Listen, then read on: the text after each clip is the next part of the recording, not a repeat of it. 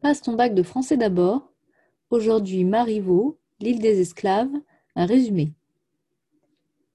L'île des esclaves de Marivaux, c'est une comédie en onze scènes, donc il n'y a pas d'acte, hein, seulement onze scènes, qui se déroule dans un lieu imaginaire, puisqu'il s'agit d'une île, le, ça donne le titre d'ailleurs à la pièce, hein, qui est une île des esclaves dans le sens où les, les personnes qui y sont euh, et qui étaient euh, les valets de maîtres deviennent à leur tour les maîtres de euh, leur précédent patron, on dira ça comme ça. Euh, donc en fait, il y a un renversement de la hiérarchie sociale sur cette île, une espèce d'île magique en quelque sorte, hein, où les rôles sont inversés. Alors, il y a plusieurs choses qui sont, euh, auxquelles Marivaux fait référence ici. Il y a d'abord le carnaval, qui est une tradition qui remonte à la Renaissance et au Moyen Âge, même avant la Renaissance, de, déguisement, de travestissement. Euh, c'est aussi ici ce que reprend Marivaux, évidemment, dans cette pièce comme dans d'autres pièces d'ailleurs. Donc de déguisement, de travestissement, où le pauvre peut se déguiser en riche, le riche peut se déguiser en pauvre. Euh, on subvertit l'ordre social dans le carnaval. Et le carnaval avait lieu un jour par an dans, les villes. Euh, certaines villes comme Venise euh, avaient même décrété que le carnaval durait plus longtemps. Euh, à Venise, ça durait même six mois. Donc on pouvait se déguiser à peu près six mois de l'année à Venise sans que ce soit contraire aux lois. Donc cette tradition du carnaval, elle est reprise ici dans le sens où les pauvres deviennent riches et les riches deviennent pauvres. Alors c'est pas tant en termes de, de possession matérielle parce qu'on est sur une île déserte presque. En tout cas, on n'y parle pas de, de, société, d'immeubles, de, de, marchandises ou quoi que ce soit. Hein. Euh, c'est plutôt euh, un changement d'ordre social dans le sens euh, du pouvoir. Celui qui n'avait pas le pouvoir, c'est-à-dire le valet, devient le maître, et celui qui avait le pouvoir, c'est-à-dire le maître, devient le valet. Alors, c'est le terme esclave qui est utilisé, et pas le terme valet. C'est pas l'île des valets, c'est l'île des esclaves, parce qu'il y fait référence à l'Antiquité. Les différents personnages ont des noms grecs on a euh, le personnage, euh, enfin, à peu près tous sont les noms grecs, pas tous, mais on a le personnage de Cléantis, qui est un personnage féminin, de Frosine, personnage féminin, d'Iphicrate, personnage masculin.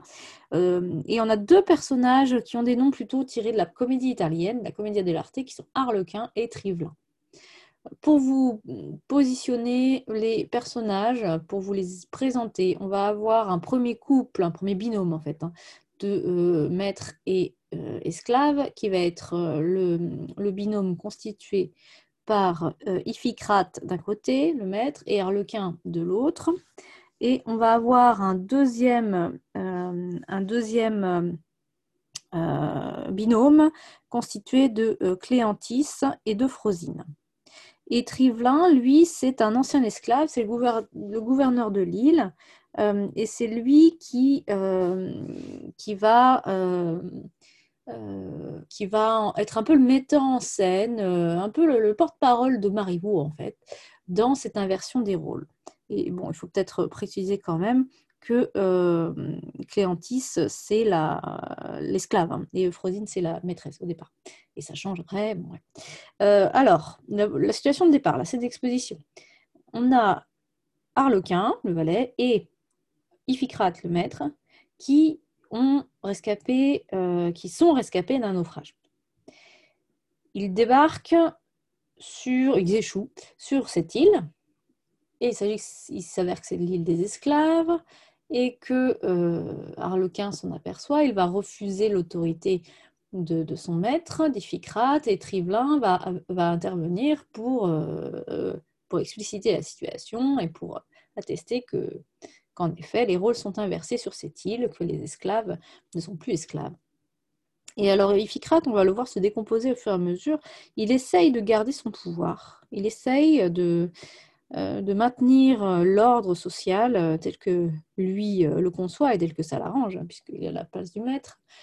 il, commence par, par user d'autorité, ça ne marche plus. Alors, c'est-à-dire qu'il donne des ordres, les, les, ordres ne sont pas suivis des faits. Il va adopter des tournures de politesse. Et Harlequin va bien se moquer de lui, en disant qu'auparavant, il n'était pas aussi poli. Il va finir par menacer physiquement Arlequin en essayant de, rétablir pardon, sa force, son droit par la force, son autorité par la force, ce qui ne marche pas non plus. Donc, il doit constater son échec, cette, ce maître Iphicrate, et accepter son nouveau statut d'esclave. La rencontre avec euh, le binôme de femmes va être intéressant parce qu'il va donner lieu à des, euh, du marivaudage, c'est-à-dire des échanges amoureux, de, la séduction. Euh, et les couples vont tenter de se former et le fait d'essayer d'associer le, nouveau maître avec, la, maîtresse réelle ne marche pas. Euh, en fait, dès qu'on essaye d'appareiller deux, euh, deux, conditions sociales différentes, ça ne marche pas. Euh, et, on va arriver à cette situation où ce sont les esclaves eux-mêmes, des anciens esclaves, hein, qui sont devenus nouveaux maîtres, qui vont renoncer à leur autorité nouvelle, à leur pouvoir nouveau, en reconnaissant qu'ils ne sont pas à la hauteur de la tâche. Alors c'est un retournement de situation un petit peu particulier, c'est-à-dire qu'il euh, rentre bien dans le genre du comique, euh, de la comédie. Euh, la comédie, c'est pas un genre subversif politiquement, hein, c'est un genre qui, qui maintient les codes d'une époque. et si le, si, le nouvel ordre euh, social presque révolutionnaire avait été euh, gardé jusqu'à la fin, euh, on aurait peut-être plus été dans une tragédie pour les aristocrates en tout cas que face à une comédie. donc on arrive, on retrouve bien l'ordre social du départ. Et alors ce qui est assez perturbant, mais vous allez voir que c'est quand même assez subtil, c'est que Harlequin reconnaît les limites en fait de son propre pouvoir, mais il le dit à Iphicrate en lui disant, euh, je cite, Je ne te ressemble pas, moi, je n'aurais point le courage d'être heureux à tes dépens. Donc il y a à la fois un aveu d'échec de la part du, de l'ancien valet euh, nouvellement maître, à savoir euh, il me manque du courage, je n'ai point le courage, je ne te ressemble pas. Le courage, c'est une qualité quand même. C'est même une qualité très ancienne dans les textes du Moyen Âge. C'est une des vertus cardinales. C'est le fait d'avoir du cœur, comme dans le site de Rodrigue As-tu du cœur? c'est le fait d'avoir de la force, en fait, du cœur, pas dans le sens de la sensibilité, hein, mais dans le sens de la, détermination, euh, de, la, de, bah, de, la force, de, de, la puissance. Euh, et, et, ici, ce qui semble positif va tout de suite être renversé en négativité avec d'être heureux à tes dépens. Donc, c'est plus un courage positif, le courage d'être heureux à tes dépens, le courage d'asservir quelqu'un. Et en fait, le, fait d'être chef, le, fait de dominer socialement, est associé à un asservissement de l'autre, à une instrumentalisation de l'autre, au fait de, transformer l'autre en outil, en objet pour sa seule, fin, son seul plaisir.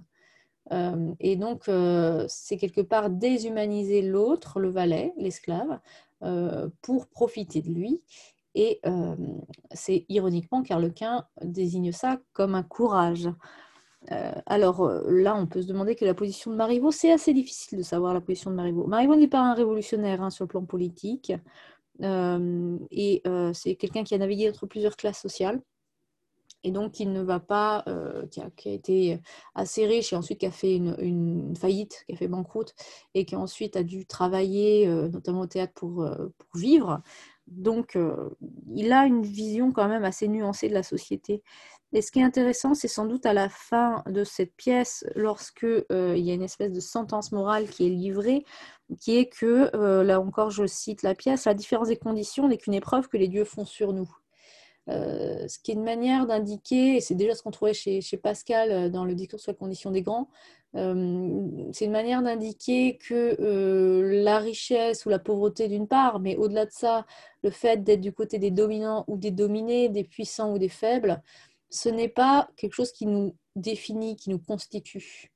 ça peut déterminer certains traits de, nos caractères, de notre caractère, c'est-à-dire ça peut nous influencer dans euh, certains goûts, euh, certaines actions, certains comportements, certaines valeurs, mais ça ne suffit pas à nous définir. C'est une épreuve que les dieux font sur nous. C'est une perspective assez chrétienne en fait, hein, euh, catholique, dans le sens où la vie est un jeu de rôle et qu'il faut apprendre à tenir son rôle, non pas simplement pour ne pas faire s'écrouler la société, mais aussi et surtout parce que c'est comme ça qu'on gagne le paradis. C'est comme ça, dans une perspective catholique, qui est sans doute celle de Marivaux, même s'il n'est pas c'est pas c'est pas un dévot, hein, euh, mais on peut faire ce parallèle-là puisque c'est quand même la mentalité de l'époque, euh, qui est que euh, on agit bien moralement, en plus d'agir conformément aux codes sociaux et politiques de l'époque, en tenant son rôle social. Mais il ne faut pas s'aveugler non plus sur le fait que ce n'est qu'un rôle et que un noble peut déchoir et qu'un bourgeois peut s'élever. Donc, telle est la morale de l'histoire, qui est finalement très nuancée et très subtile, et qui permet de comprendre en quoi le travestissement est d'abord un jeu et d'abord un jeu comique.